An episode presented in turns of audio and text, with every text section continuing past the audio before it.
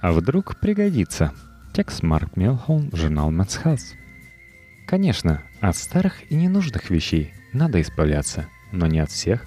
Я, как это называют у вас в России, Плюшкин, и это еще слабо сказано, я один из лучших экземпляров этого вида. Я собирал свою коллекцию очень нужных вещей по всему восточному побережью США. При угрозе приближения сезонной чистки, как называют в нашей семье весеннюю генеральную уборку, я прячусь за делами с более высоким приоритетом. Задерживаюсь на работе, неделями готовлюсь к подаче налоговой декларации и все такое. Но самки нашего вида на подобные вызовы склонны отвечать ультиматумами гениталиям самца. Например, «И не прикасайся ко мне, пока не выкинешь эту уродскую лампу с логотипом Budweiser». Попробуй тут поспорим. Так и обстояли мои дела до нынешней весны, когда я впервые рискнул благополучием своих гениталий ради ненужной вещицы. Список хлама на выброс, составленный моей женой Рози, в этот раз включал хлам. Один лист гофрированного стеклопластика.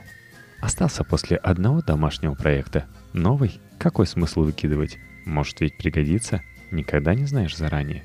Но Рози знала. Выкинули. Один кинопроектор формат Super 8 был подарен Эйбом, двоюродным дедом Рози. Дед сказал, что все home movie, что он наснимал после Второй мировой, он уже перевел на видеокассеты, а пленки выбросил. Видеокассеты, впрочем, он тоже потерял при каком-то переезде. Но Эйп не печалится, потому что он и так все хорошо помнит.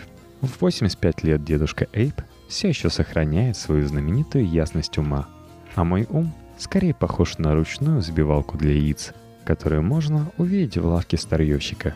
Приятно побаловаться и иногда полезен в деле, но я плохо запоминаю. Без подручных средств, таких как фотография или сувенир, я могу забыть целые дни, недели, даже годы. Может, поэтому я такой Плюшкин. Если я выбрасываю что-то, мне кажется, что я избавился от большого куска моей жизни. Три набора посуды, столовый сервиз на четверых, раскрашенный вручную, кофейные чашки и салатница с пиалами в современном стиле. Подарены три года назад на вечеринке в честь нашего новоселья и дня рождения нашего сына Сэма. Мы с женой решили, что будет неприлично не позвать дошкольных нянечек Сэма, когда мадам Иоланда, мадам Колин и мадам Шайна не ответили на письменное приглашение, мы зашли к ним лично. Нянечки выслушали нас и переглянулись. Миссис Шайна, всегда выступавшая переговорщиком от этой группы, спросила, «А сколько вы нам заплатите?» Нам потребовалось несколько минут, чтобы объяснить этим женщинам, что на этот раз мы зовем их как гостей, а не как прислугу. Вспоминая об этом, я думаю, что нет ничего печальнее на свете, чем широкие улыбки, озарившие их лица. Они не привыкли к таким, казалось бы, простым и милым, проявлением любезности. Мадам явились точно в срок в своих лучших выходных нарядах. Остальные наши друзья тянулись по одному до позднего вечера, и все как один в драных джинсах. Нянечки принесли те самые наборы посуды, завернутые в одинаковую бумагу, как будто они скинулись, купили все в одном универмаге, а упаковку взяли на сдачу. В тот день мы получили много более впечатляющих подарков, но ни одного более щедрого – я хотел, чтобы няни чувствовали себя как дома, но они провели всю вечеринку в уголке комнаты сына, сидя практически неподвижно на его кровати, как будто не хотели помять свои наряды или его постельное белье. Каким бы трогательными ни были их подарки, применения сервизом не нашлось.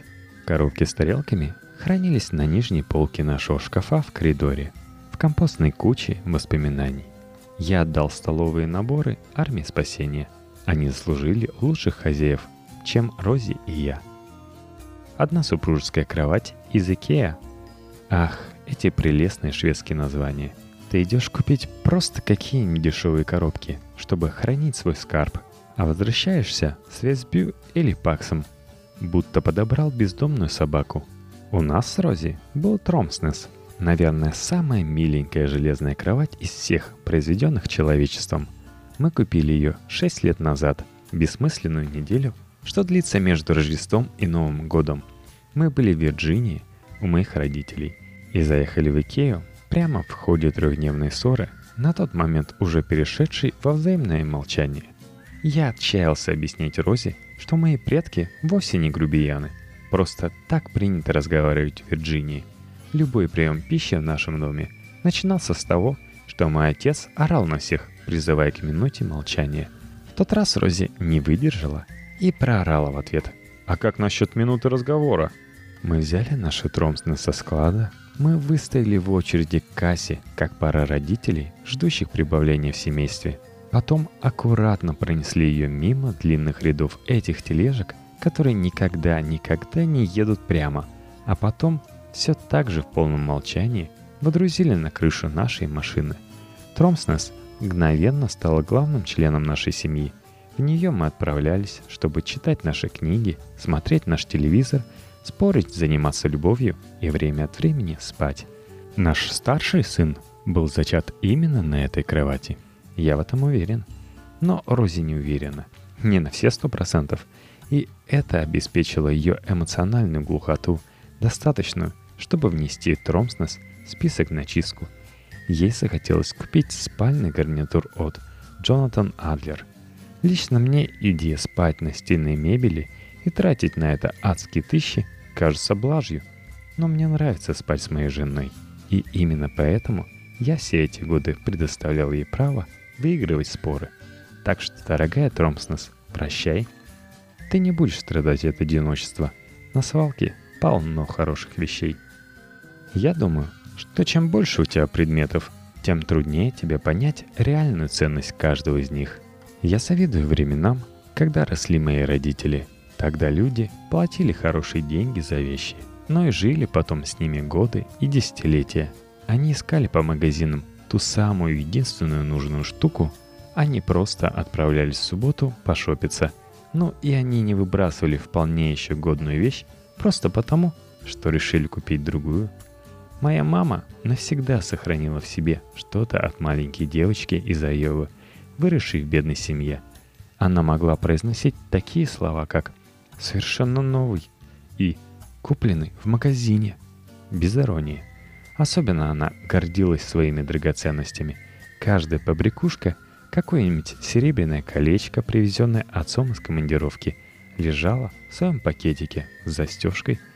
Каждое прилагалось описание, сделано особым идеальным почерком моей матери. Бирюзовое ожерелье из серебра 925 пробы – купленное летом 1983 года в поездке в Солванг. Серебряное кольцо с аузуритом, подаренное Джона на Рождество 1999 года. Также тщательно мама подбирала и подарки нам. Никаких носков к 23 февраля.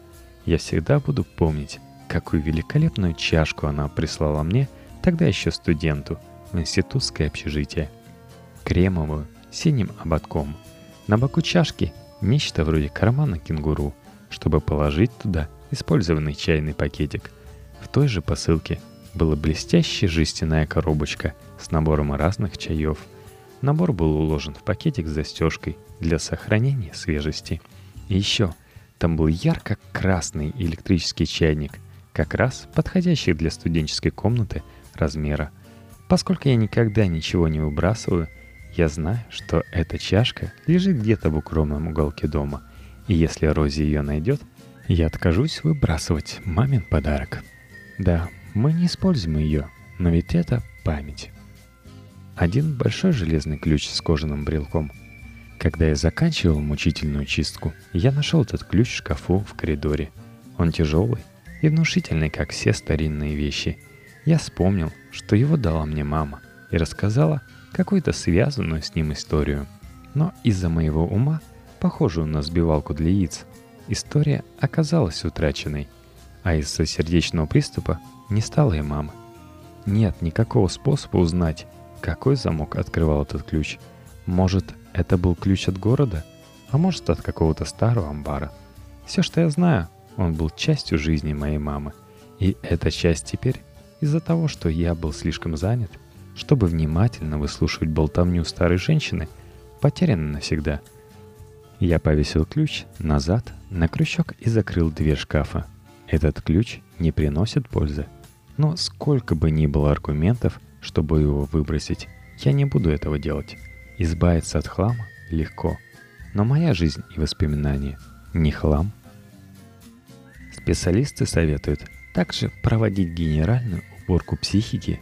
Выброси из своего шкафа три склета. Первое. Чувство к бывшей. Извини, но друзьями вы быть не сможете. Исследование, проведенное в университете штата Аризона, показало, если расставание с твоей экс произошло менее пяти лет назад, каждый ваш контакт, включая телефонные звонки и электронные письма, делает тебя на 1% более несчастным.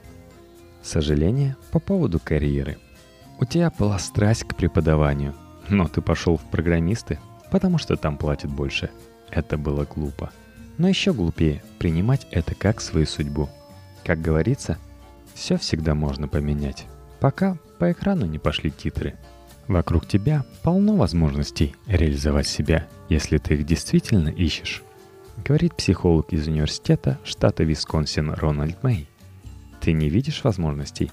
Заведи пару доверенных людей, которые будут подталкивать тебя и указывать на шансы, которые ты можешь упустить. Сомнение в себе. Скромность полезна. Неуверенность в себе – нет. Зачастую детям – которых задирали, впоследствии во взрослом возрасте не хватает самоуверенности, говорит психолог Патриция Пейнернау. Что ж, все в этой жизни можно натренировать. Возьми на себя ответственность за проект на работе. Ничто так не укрепляет уверенность в себе, как успех. А если ты провалишь проект, ну, наверное, ты и правда неудачник. Шутка. Сделай работу над ошибками и попробуй снова – эти 100 выпусков подкаста с вами был Максим Глушков. Слушайте нас на Постер FM, iTunes и в группе во Вконтакте vk.com slash подкасте. Адрес, конечно же, есть в шоу-нотах.